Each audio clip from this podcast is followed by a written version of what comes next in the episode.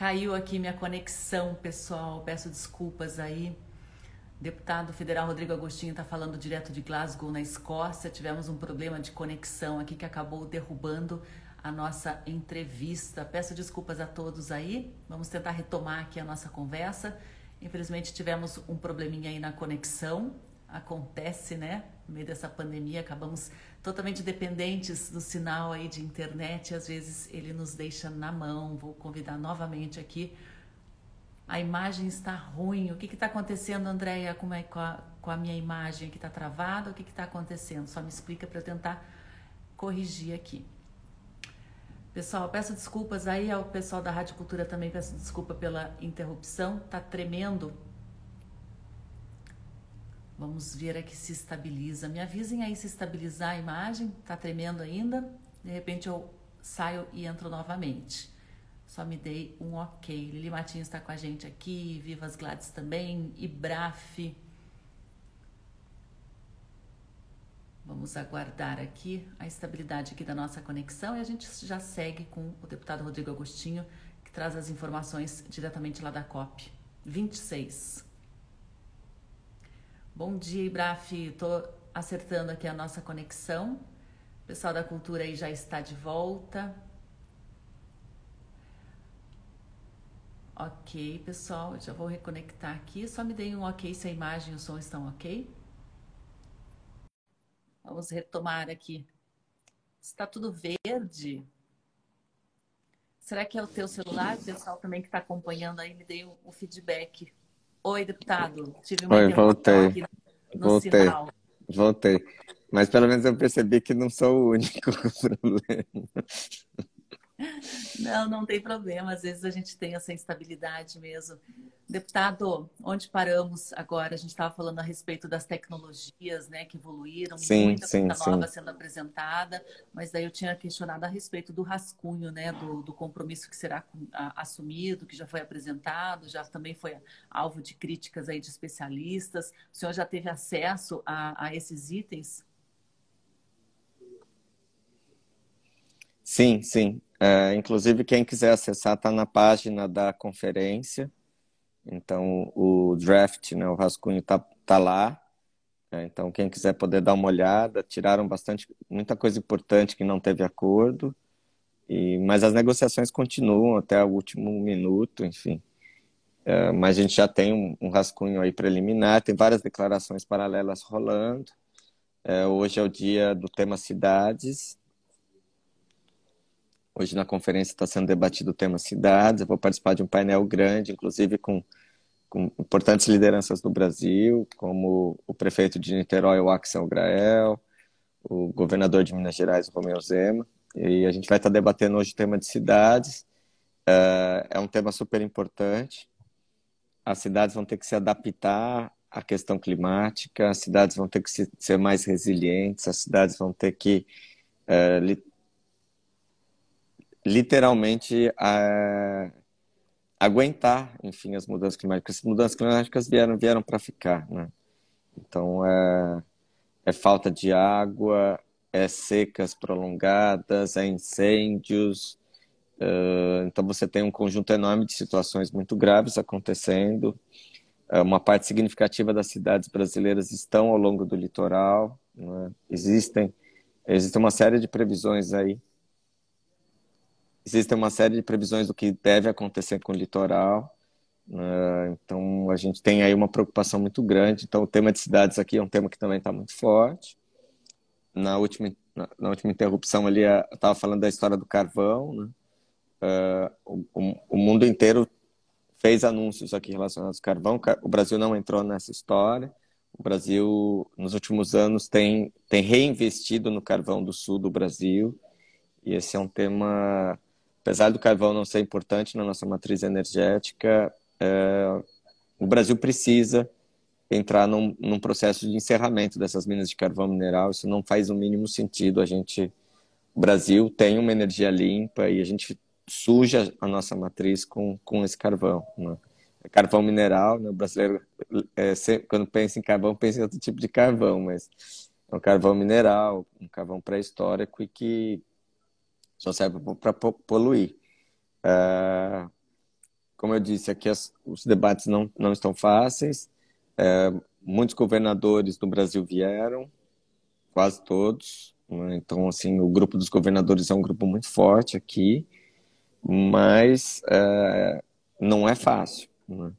Os países vêm para a conferência para negociar um texto e o Brasil sempre vem para a conferência querendo saber o que, que ele vai levar para casa. É, enquanto, na verdade, a conferência não é para isso. Né? Mas o Brasil pode ser um grande protagonista dessa luta é, no combate às mudanças climáticas. O Brasil pode ser um país que pode se beneficiar muito disso. Nós precisamos é, romper com esse problema do desmatamento. A gente precisa fazer é, um esforço muito grande para ter um grande plano de restauração florestal no Brasil. Metade das áreas desmatadas do Brasil não tem é, produção agrícola, não tem pecuária. A gente tem muita área desmatada que precisa ser restaurada.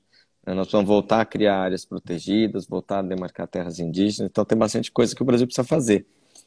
É, só que essa, essa parte não, não vem sendo tratada aqui pelo, pela, pela apresentação é, do governo brasileiro.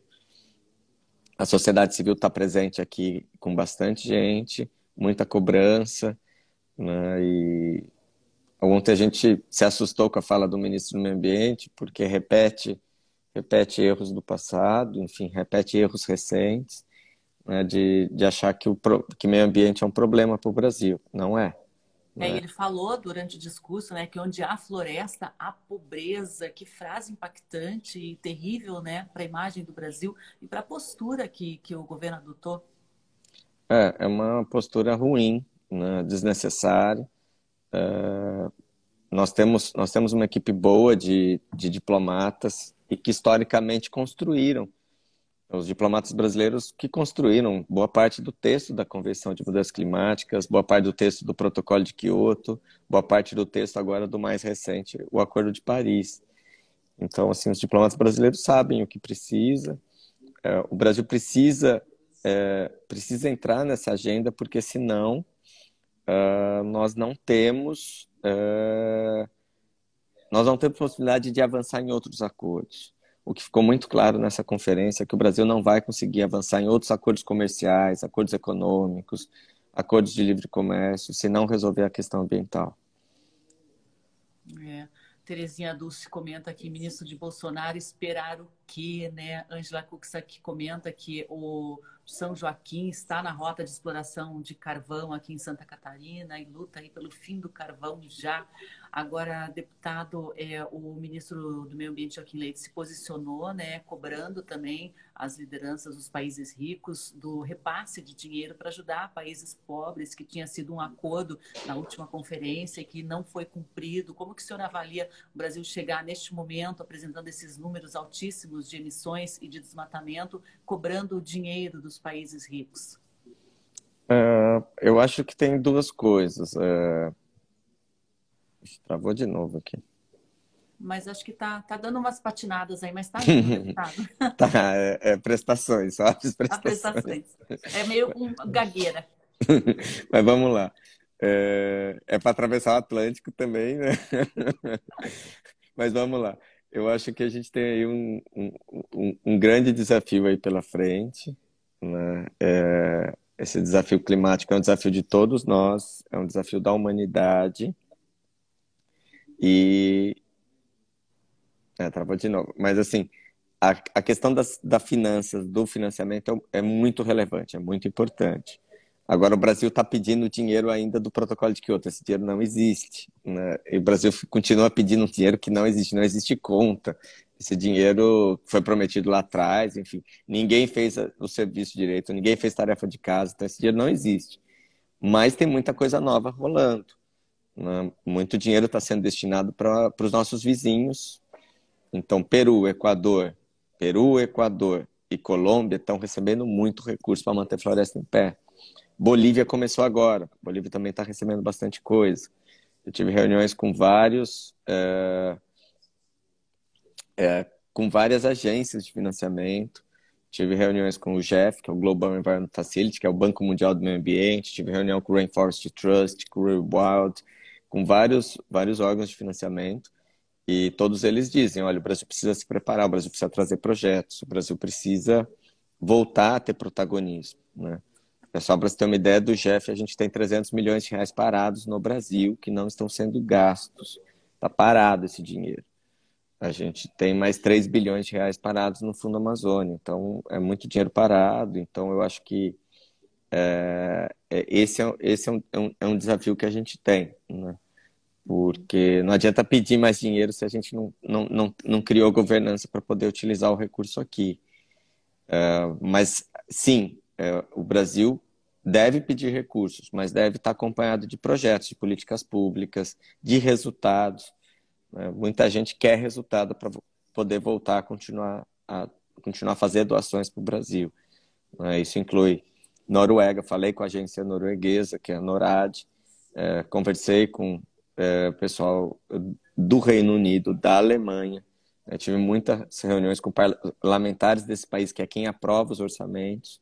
Então, eu acho que esse que é o grande desafio. O Felipe está perguntando se dá para recuperar a imagem do Brasil. Sim, as pessoas sabem que o Brasil é um país muito grande, muito rico, 20% da biodiversidade do mundo. Né? Muita gente dizendo que para o Brasil permanecer em pé, a floresta precisa ser mantida em pé. Então, uh, essa questão florestal acabou sendo uma questão importantíssima e vai ser decisiva do ponto de vista de garantia de recursos, inclusive em outras áreas. Aqui a gente está falando de meio ambiente, mas é, qualquer outra área vai estar tá afeta a, a, essa questão. As grandes empresas de pecuária do Brasil estão todas aqui, né, Marfrig, JBS, estão todas aqui porque elas já estão sentindo, mercados estão se fechando para produtos brasileiros se a gente não mudar. Né? É, rastreabilidade, é, travou de novo, mas rastreabilidade também é um tema muito importante aqui.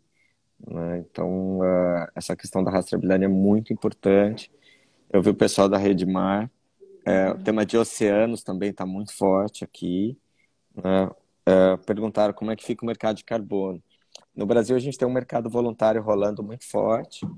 Existe uma possibilidade de votar esse texto de botar esse texto essa semana na Câmara. O ministro do Meio Ambiente orientou que não era para votar o mercado de carbono essa semana. Então, foi uma decisão do governo não votar o mercado de carbono, senão a gente teria aprovado essa semana na Câmara dos Deputados o mercado de carbono. O texto não está aquelas coisas, mas eu acho que já era um começo. Né? A gente precisa começar. A gente está ficando muito para trás. A gente foi aprovar uma lei de pagamento de serviços ambientais 20 anos depois que começou o sistema de pagamento de serviços ambientais na Costa Rica.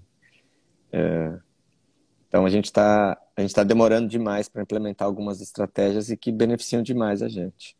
Uhum essa questão do mercado de carbono, há uma grande expectativa né, de uma regulamentação, né, deputado, isso pode beneficiar o Brasil, mas o senhor falou aí que nossos países vizinhos, Peru, Equador, Bolívia, receberam, saíram né, é, com dinheiro da COP26, o que eles fizeram certo e o que a gente pode também fazer, aprender com o modelo apresentado por esses países? É, desculpa, Sandra, não ouvi. Travou mesmo aqui. É, não, eu queria só que o senhor explicasse um pouquinho melhor a respeito de, desses investimentos que os nossos países vizinhos conseguiram, né, e o Brasil, por enquanto, não. Uh, são recursos uh, tanto para a área ambiental quanto para outros setores. Uh, vários setores estão condicionando recursos para financiamento, para investimento, ao respeito à questão ambiental. Então, não são recursos apenas para manter floresta em pé. Né? Então, os investidores que colocam dinheiro nos países, eles também estão exigindo o, S, o, o, E de meio ambiente, o S de social e o G de governança. A gente está com uma dificuldade muito grande porque a gente não está com governança na área ambiental. É, então, essa preocupação aí é, é muito séria isso não é uma preocupação apenas dos ambientalistas. É importante dizer, a Confederação Nacional da Indústria veio em peso para cá é, para tentar mostrar uma outra imagem. Né? O setor agro também veio para cá para mostrar uma imagem, e esses eram setores que não eram fortes nas conferências de clima. Né? Normalmente, as conferências de clima iam apenas ambientalistas. Acontece que a questão ambiental atrapalha a questão econômica. Né? Uh, A gente tem países como, por exemplo, a Colômbia, que está recebendo muito dinheiro para investir em turismo, turismo para manter floresta em pé. Uh, então, assim, tem muita coisa bacana acontecendo. Uh, a gente viu anúncios aqui relacionados às Guianas, uh, anúncios relacionados a países da América Central, Panamá, Costa Rica, Nicarágua, enfim, muito, muito investimento indo para essas, essas áreas. E hoje o, o Reino Unido vai soltar um, um, uma grande chamada de recursos para cidades. E as cidades brasileiras, as municipalidades brasileiras, as prefeituras vão poder participar é, dessa chamada para investimentos. Então, é importante também a gente, a gente correr atrás disso. Agora, não basta vir é, com papel pedir dinheiro, não é isso. Né? O que o mundo quer é compromisso, é projeto. Eu acho que isso é um, é um problema que a gente tem no Brasil de a gente precisa fazer a lição de casa. Né? As pessoas acham que o mundo vai dar dinheiro, vai chover dinheiro aqui só porque a gente tem a Amazônia. Não, não é assim que funciona. Né? A gente tem que ter, ter um compromisso real com a manutenção da, das florestas, com a questão ambiental, com projetos sérios, com projetos com governança, com respeito a povos tradicionais. Tudo isso, leva, é, tudo isso é, é muito levado em conta. Uhum. Essa articulação que existe aí durante a cúpula é muito importante para fortalecer laços, não só neste momento, mas laços nos próximos anos também, das políticas públicas que podem ser adotadas, dos projetos que podem ser desenvolvidos e ganhar escala, né, Rodrigo Agostinho? Esse momento da cúpula do clima é, é, é um marco também para o futuro político na área ambiental aqui no nosso país. Eu acho que sim, é, porque compromissos que estão sendo assumidos aqui devem perdurar até 2030. Então, nós estamos falando aí, pelo menos, dos, dos próximos dois mandatos, é, dos próximos dois mandatos de executivo do Brasil. Né? São compromissos que terão que ser executados aí no prazo de oito anos. Então, a gente precisa sair agora dessa história de só lançar uma meta no ar né? e colocar isso é, no papel e, e do papel para a prática, né? Tempo de ação. O que a gente se ressente aqui é que quase todas as tecnologias novas relacionadas à, à questão climática, né? então as novas tecnologias de geração de energia limpa, as novas tecnologias é, de baterias, todo, todo esse investimento tecnológico também podia estar sendo desenvolvido no Brasil, não está. Né? A gente tem cortado muito o orçamento de pesquisa, de, de investimento científico. Então, o Brasil vai ter que fazer a mesma coisa que está todo mundo fazendo, mas vai ter que comprar tecnologia de fora. Né? É, então. O investimento é, em ciência aqui está tá, tá parando, né? Está a passos lentíssimos. A gente, nós somos um grande produtor de silício mas as placas de energia solar a gente vai ter que comprar de fora, porque a gente não tem fábricas de, de placa solar. A gente produz o silício para fora. Né? Então, a... é um grande desafio isso. Né? A gente está vendo um investimento de tecnologia muito grande, células de hidrogênio, então bastante coisa, é, bastante coisa bacana é, e que vai ser necessário uma tendência que está sendo apresentada aqui muito grande é a produção de energia eólica em alto mar, que é a chamada eólica offshore, e que a gente vai, vai assistir no, nos próximos anos no Brasil a proliferação dessas usinas eólicas em alto mar. Uh, é uma energia limpa, é uma energia necessária, mas também a gente precisa ter cuidados, porque pode afetar também o meio ambiente. Né? A gente vê o mundo inteiro desacelerando investimentos de petróleo, e o Brasil é, fazendo leilões aí de, de, de, áreas de exploração de petróleo em Noronha, tal das Rocas, Abrolhos, regiões aí muito sensíveis. Né? Então a gente fica bem assustado e a gente precisa ter um plano, né? um plano inclusive para a nossa empresa de petróleo, que é a Petrobras. Né? Ela precisa virar uma empresa de energia limpa também, caso contrário, ela tende a desaparecer. Né? Então, o mundo inteiro o mundo inteiro está olhando isso. O Celso está perguntando se a adesão a projetos internacionais é apenas pelo governo federal ou pode, podemos regionalizar ou municipalizar. Sim, né, dá para fazer muita coisa no nível municipal.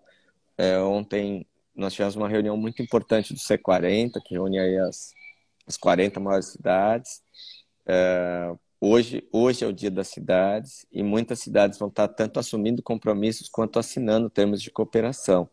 Né? Muitos prefeitos estiveram aqui, é, muitos governadores, então é possível sim, mas a gente tem um problema de credibilidade. Né? Então, assim, é, quando a gente fala de uma cidade no Brasil, é uma cidade no Brasil. Né? Então, existe um problema de credibilidade, a gente precisa recriar a governança para que os investimentos possam acontecer.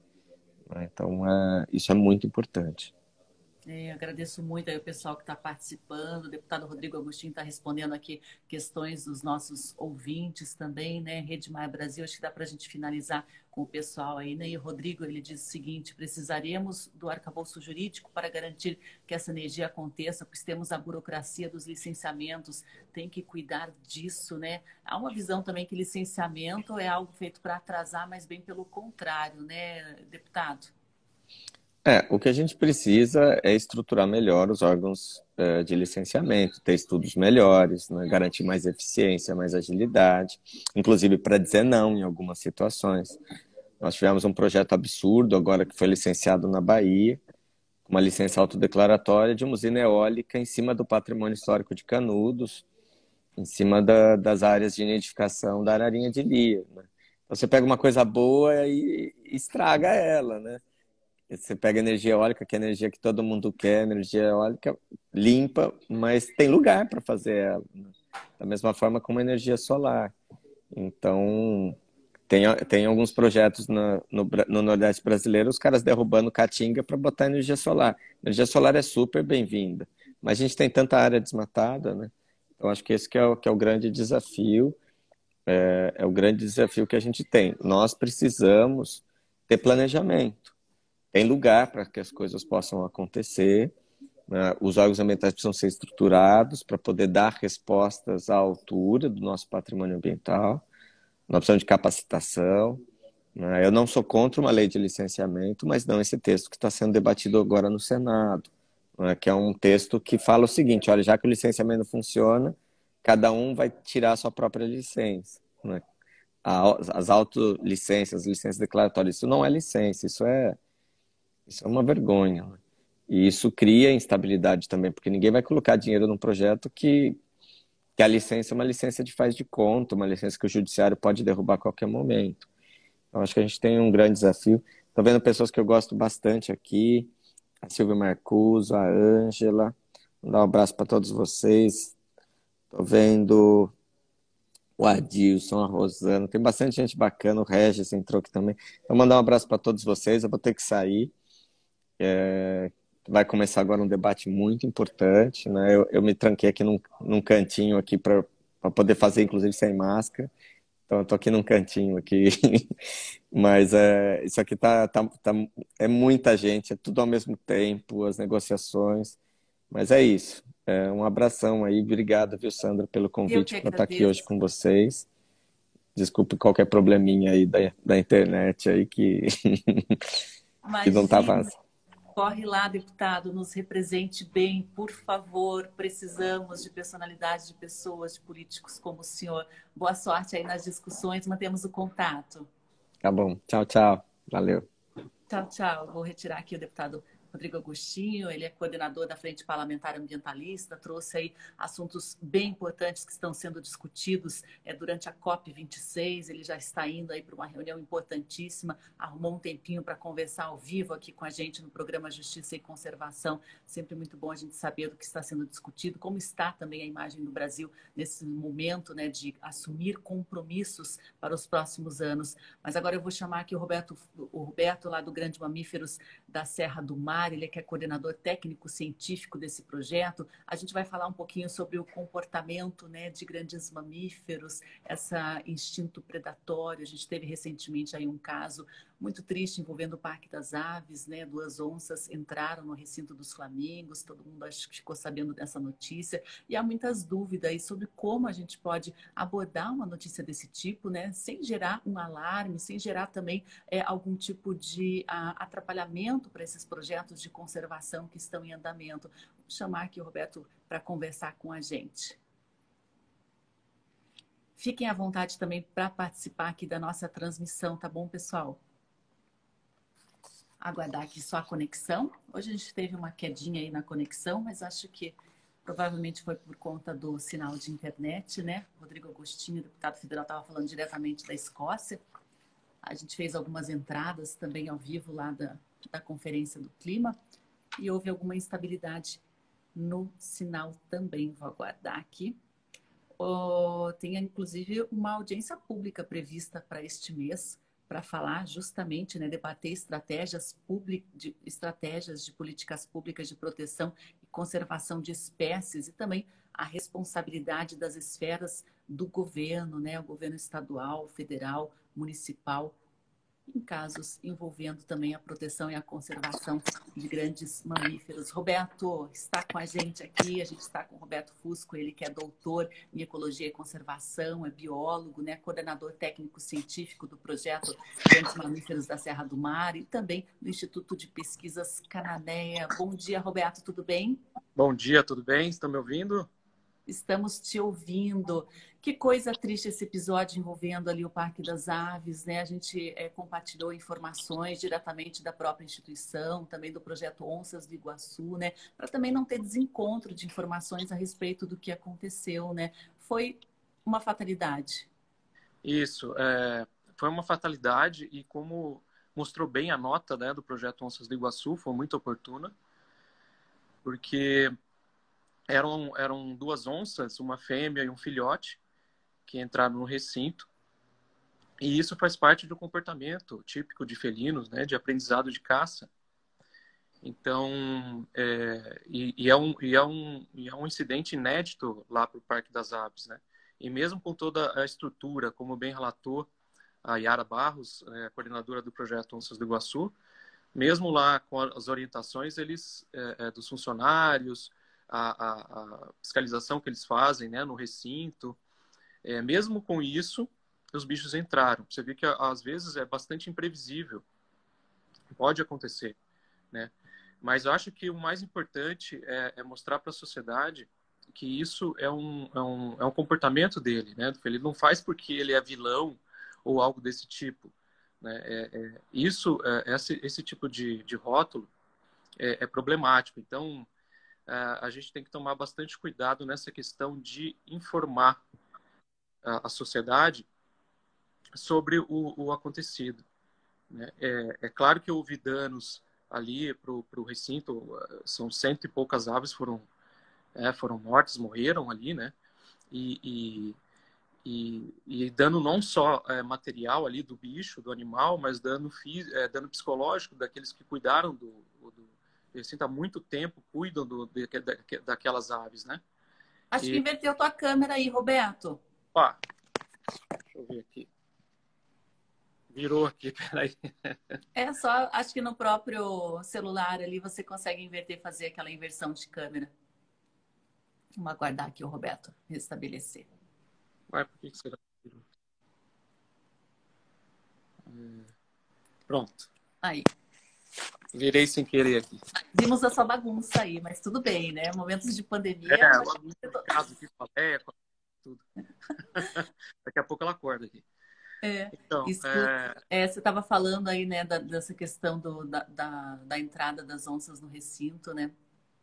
Isso. Então foi, é, existe um trabalho bem, bem forte ali do projeto Onças do Iguaçu, é, com uh, e o Parque das Aves, com todos os seus objetivos ali de conservação, de educação ambiental em relação às aves.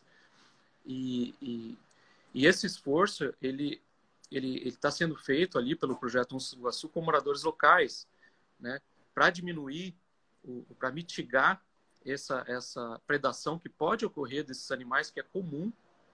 Então, esses felinos, assim como ocorre no mundo inteiro, esse tipo de, de, de predação sobre animais domésticos, né?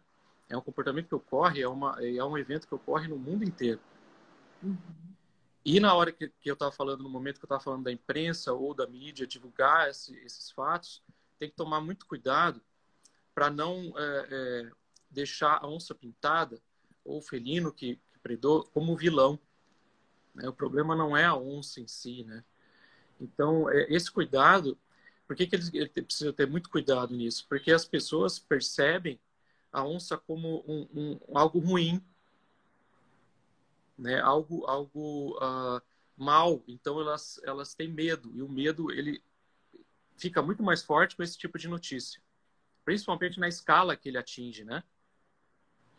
Então é, é, é, é importante informar a população que, que esse é o comportamento natural do felino, ele estava no ambiente natural, que isso aconteceria normalmente no seu ambiente natural e acontece normalmente no ambiente natural, né? Ele só viu uma oportunidade com aquelas, aquele monte de, de recurso ali do lado dele disponível para poder mostrar para o filhote, ensinar como caça. Ele faria isso na floresta normalmente. Mas a gente criou aquele, aquele recinto, né? Foi o ser humano que criou aquele recinto, foi o ser humano que colocou as aves ali. É, o Rafael Sobani até faz uma observação importante, ele que é ornitólogo, né? Que é, é, importante enfatizar que a grande maioria das mortes foi pelo estresse gerado pelo ataque. A gente teve um saldo de 172 mortes de flamingos no recinto, né? Mas a grande maioria é por o fenômeno, né? Que, que ocorre com as aves, elas acabam tendo um estresse tão grande que acabam chegar a, a óbito, né? Não foram todas é, mortas pela onça e seu filhote. E, e, é importante lembrar também, né, Roberto Fusco, que o Parque das Aves ele está inserido dentro, no coração de uma grande floresta, né? Que há a presença pequena, mínima de onças pintadas, mas elas estão no território delas, né? Isso. Então, é, por estar, o Parque das Aves por estar inserido no, nesse no coração aí da, do Parque Nacional do Iguaçu, é, é, ela tem um certo risco. E esse risco precisa ser absorvido de uma forma positiva, assim, no sentido, o que podemos fazer para evitar esse risco? Né? Agora, a partir desse, desse incidente, que foi uma fatalidade, né? o que, que a gente pode fazer? E, e é interessante é, é, é esse, esse incidente como causou um, um grande é, discussão na mídia, discussão entre grupos, inclusive, que, que gerou um tipo de conflito interno né, entre, entre, entre grupos né, que são, ah, eu gosto mais das aves, ou gosto. Gente, vamos evitar esse tipo de coisa, porque uh, isso só piora a situação, né? Vamos entender os dois lados e, e, e, e aí buscar soluções para evitar esse tipo de é, é, incidente que aconteceu, evitar esse tipo de predação, fazer alguma coisa para que não cause tanto prejuízo é, para a onça pintada e não cause prejuízo para o animal extremamente ameaçado, criticamente ameaçado na Mata Atlântica, lembrando, né? Só tem 200, 200 e poucos indivíduos em toda a Mata Atlântica, mais de 80% de, do território foi perdido. E, e para o recinto, para os gestores ali do recinto, para o pessoal que trabalha, também evitar esse tipo de, de, de prejuízo, tanto no, no, nos animais que estão lá, quanto na, no dano psicológico das pessoas que cuidam e se esforçam um monte para cuidar também. Então tem os dois lados da moeda que precisam ser olhados ali. A mesma coisa vale para algo que acontece recorrente no Brasil e no mundo sobre conflito, é, né? Então sobre os, os danos causados por, por, é, pelo felino sobre animais domésticos, criação de galinha, criação de ovelha, é, gado, então, existem aí, é recorrente no Brasil, né, esse tipo de coisa.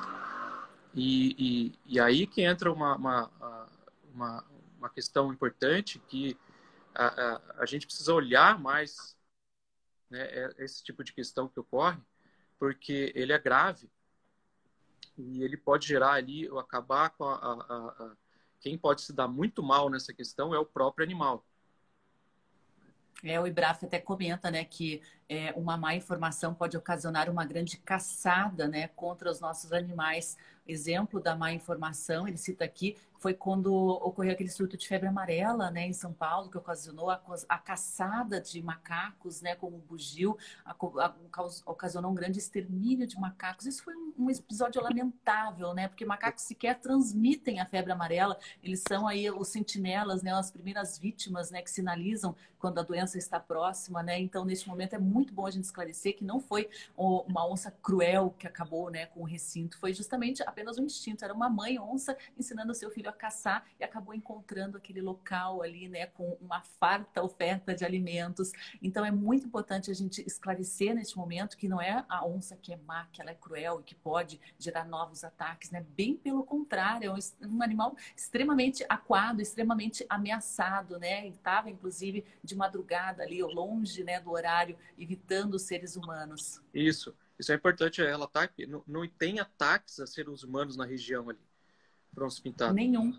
Nenhum. É, é, é claro que é, é, a onça pintada, ela, ela foge do ser humano. Não é, não está no cardápio dela, né? alimentar dela, de forma alguma. Então ela foge. Então as pessoas é, primeiro entenderem esse aspecto, que existe ainda muito medo. Então quando você coloca esse tipo de informação, brutalidade, chacina, é, todas essas palavras muito fortes na, na, na, na divulgação do relato do, do, que ocorreu, acaba gerando esse medo, né? Isso é muito ruim. Então, uhum. essa, é, é, esse tipo de situação precisa ser é, evitada né, na imprensa. E existe aí também esforços para mitigar a predação. Existe no mundo inteiro, existem várias formas para você mitigar a predação.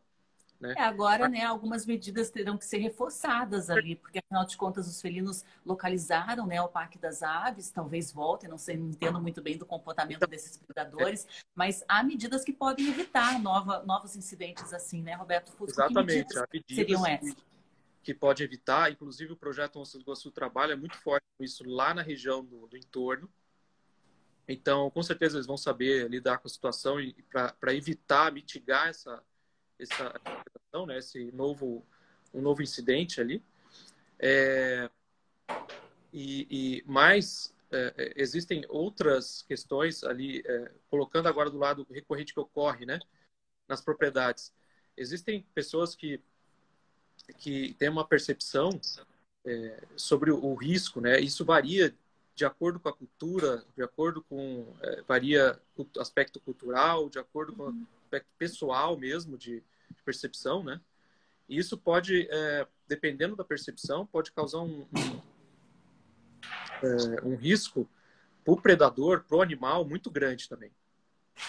Então, por exemplo, é, é, existem casos no, no, acho que no Japão, por exemplo, um urso teve um incidente que matou, matou esse urso matou sete pessoas. Um incidente no Japão em 1900 e, acho que 1910, 1900 e alguma coisa. Esse incidente, até hoje, ele é, ele é visto pela nação, é, o urso é visto pela nação como um matador. Você, é, e, e, e, isso causou tanto impacto na sociedade e esse incidente só em 1900 bolinha deixou a nação toda apavorada do animal. E em 1966 um urso escapou tava, eles viram um urso no meio de uma cidade ali, e eles é, recrutaram mais de 300 pessoas, 300 policiais com helicóptero para ir atrás do, desse urso e acabaram matando mais de 30 ursos. Olha que absurdo. É, um outro, outro incidente aconteceu na África do na África, na Namíbia, com fazendeiros, né? E é, esses animais é, é, eles atacam raramente o gado. Mas um, um gado, um, um, algum outro animal morto, a, a percepção dos fazendeiros era que esse animal devia ser tirado dali. E na década de 80, 7 mil guepardos foram mortos na Namíbia por conta disso. Mais de 7 mil. Nossa, então, é olha, olha o impacto. E mesmo, mesmo a, a, os esforços para reduzir essa, essa predação, tendo sucesso na redução dessa predação, mesmo assim, 40% dos fazendeiros ainda é, é, removiam os guepardos da área. Então, olha como é um pouco complexo essa questão, né? É, então, é, a informação ela, ela é, tem que ser muito, muito cuidadosa nesse sentido. E, e, e a gente uh, aqui vê a necessidade urgente de um planejamento para avaliação desses danos de conflito humano-fauna em nível federal e estadual. Urgente. assim, existem algumas uh, iniciativas como o Projeto Onça do Iguaçu, ONGs, o próprio Senap do governo tem envolvido algumas uh, dessas questões. Tem pesquisadores muito bons envolvidos nessa questão, desenvolvendo projetos e trabalhando para mitigar o conflito e trabalhar com a percepção das pessoas em relação a isso, porque uma coisa é você trabalhar com a mitigação para evitar a predação do animal, uma outra coisa é, é como eles percebem, os proprietários, os moradores locais percebem esse animal, percebem uh, essa questão. É, pode, ser, pode ser que você resolva o problema da predação, né, do problema dele ali, com alguns é, dispositivos para evitar predação, que existem vários, dependendo do contexto, mas não é só isso. Ele pode ter um medo associado, ele pode ter alguma cultura, é, é, uma crença associada, algum tipo de crença de que o animal faz mal, de que o animal é do demônio, alguma coisa nesse sentido, isso existe. E a gente precisa saber lidar com isso entender e saber lidar para diminuir esse tipo de impacto. Então, é, é, é, urgente, não tem isso, não tem um programa em nível estadual e, ou federal para que a gente possa estar tá o tempo todo presente nessas propriedades, constante para avaliar, primeiro mitigar essas, entender o problema, né? Mitigar essas, esse conflito para evitar a morte do predador e evitar prejuízo do, do proprietário e mais profundamente verificar se ao longo do tempo como é que está se, é, é, essa dinâmica, como é que está tendo, né? Não é simplesmente a gente colocar uma cartilha, que é importante no primeiro momento, fazer uma cartilha e entregar para o proprietário é, ou para as pessoas que moram no, no, ambiente rural e tem, tem esse e pode acontecer isso daí, mesmo a própria onça pode estar lá, ele pode ter medo, né? Ó, uma cartilha aqui de como fazer e ir embora. Não é assim. Não é assim. A gente tem que estar lá presente o tempo todo. E uma das formas, acho que mais básicas aqui de, de fazer isso é ter, entendendo a distribuição dessas propriedades, por exemplo, no estado, onde elas ocorrem, quantos gados tem, e se eles estão tendo conflito, ou tiveram conflito, ou, ou tiveram um dano, na verdade, né, causado por algum animal. Mapear isso. E, e a gente faz saber isso, também que tipo de assim, reação, tipo de reação esses esses proprietários podem estar tendo, né? A gente soube aí de, de onças que foram mortas por matar galinha, matar carneiro, é, lobos guarás também que foram mortos, né? Por estarem ali a, próximos às propriedades, né? Predando pequenos animais. Isso é muito sério porque são é, espécies bandeira, né? Lobos guarás, onças pintadas, né? E estão tão ameaçados. É, inclusive tem um comentário aqui do Rafael Subani que ele achou errado o alarde feito, que não deveria ter virado notícia. Acho que bem pelo contrário. Acho que o jornalismo tem um papel muito importante nesse momento de esclarecer realmente o que aconteceu, né? Quais são os reais riscos e o que pode ser feito num momento como esse, porque a gente viu que no início aí a, a notícia primeiro saiu nas redes sociais, né? Com as imagens ali dos, das aves estraçalhadas, uma coisa totalmente sensacionalista, desnecessária, né? Que mais atrapalha do que ajuda. É muito importante o papel da imprensa, do jornalismo sério, esclarecer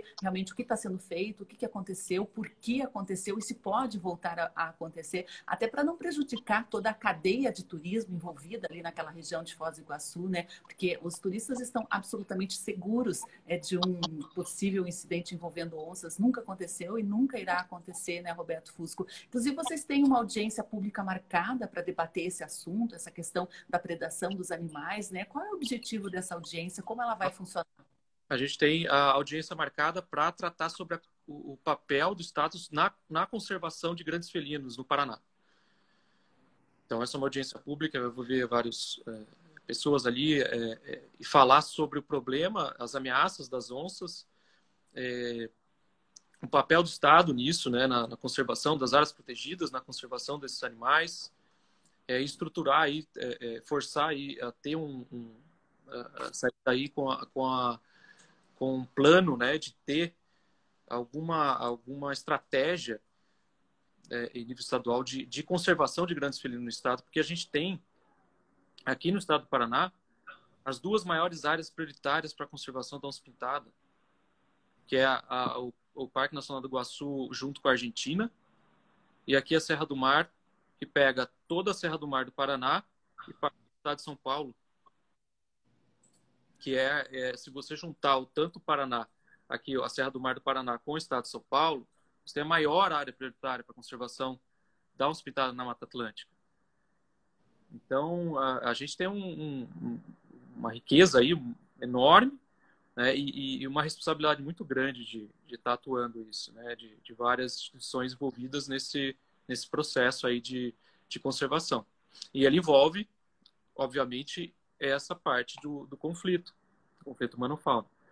Que por interior corre onde tem a onça parda e outros mamíferos como o lobo-guará, inclusive o porco do mato também, o queixada, ele uhum. gera danos. Que é confundido, confundido até com javali, né? E acabam é, matando. O javali, que já é uma espécie exótica, né? É, então tem esse, esses problemas ocorrendo no interior direto. Em Santa Catarina, com ovelhas, é, eu lembro quando estudava lá na, na Federal, é, tinha um, um, trabalho do Marcelo Mazzoli que fez ali, eu lembro do relatos de, de, de, de onças sendo mortas por proprietários assim, constante, direto, porque a onça entrava e matava as ovelhas, e quem tem pequena propriedade, que tem 10, 15 ovelhas, a onça entrava e matava as 15. E aí acabou o, o, a fonte de, de recurso do proprietário também. É, então, é, é um problema sério, assim, é um problema sério e tem que ser tratado com seriedade né? e, e, ter planos de, de, de, como fazer, como agir nesses casos. Né? E ter pessoas é, técnicas especializadas para ir no, nas propriedades, para conversar e avaliar essa situação para tentar reduzir isso aí. Porque é uma coisa que pode, pode crescer, eu acho que vai crescer, né? Porque a, a conservação tanto você vê na, na Onças do Iguaçu, ali na é, é, a onça pintada, nos últimos 27 anos, talvez por que, que não teve? Talvez porque a onça estava quase extinta no parque. Não tinha quase nada de onça ali. É, então, ao longo do tempo, começou a aumentar os esforços de conservação. Estão dando certo, um projeto muito bom, excepcional ali, fazendo com que os bichos se tornem, né? É, é, e o parque seja um exemplo ali de conservação. O bicho está aumentando a população. Então, provavelmente os indivíduos que estão lá vão dispersar para as outras áreas e vão começar a entrar em contato com os comunitários, com recintos, etc. E tal. Então a gente precisa estar preparado com isso. É, essa questão. Aqui na Serra do Mar é a mesma coisa. Então a gente precisa ter um plano preparado já para evitar esse tipo de coisa, para trabalhar com isso. É super importante, é extremamente importante muito importante mesmo a gente saber disso, né? O Ibraf até comenta que isso não pode ser usado como uma desculpa para acabar é, matando os animais e crimes contra a nossa fauna. Obrigada, Ibraf. O pessoal aí do Desabraçando Árvores está com a gente. Lembra que parece aquela velha história da menininha no ponto de ônibus. Lembrando que essa audiência pública Grande Celino será no dia 29 de novembro, né? Às 9 horas da manhã, aqui com com transmissão pela Assembleia Legislativa do Paraná, vai debater justamente estratégias, políticas públicas de proteção e conservação de espécies e a responsabilidade dos governos, né, municipal, estadual e federal, na proteção das espécies e na proteção também do patrimônio da sociedade, aí, no patrimônio físico. Né? Roberto Fusco, muito boa essa iniciativa, agradeço demais aí a sua sensibilidade em tratar desse tema, né? E eu peço para as pessoas que se informem é, diretamente nos canais né, do projeto Onças do Iguaçu, o canal também disponibilizado pelo Parque das aves, né? Que não compartilhem informações falsas, que não causem alarde a respeito de um falso surto de onças, né? E a, a, a situação está sob controle, né? É muito mais é, um choque, né? Tristeza pela perda desse, dessa colônia tão bonita de flamingos, Sim. né? Mas não há risco aí para a população local. Exatamente, de jeito nenhum. Obrigada, Roberto Fusco. A gente mantém o um contato. Agradeço a oportunidade. Até, até breve. Amanhã a gente está de volta aqui às 8 horas da manhã. Até lá. Tchau, tchau.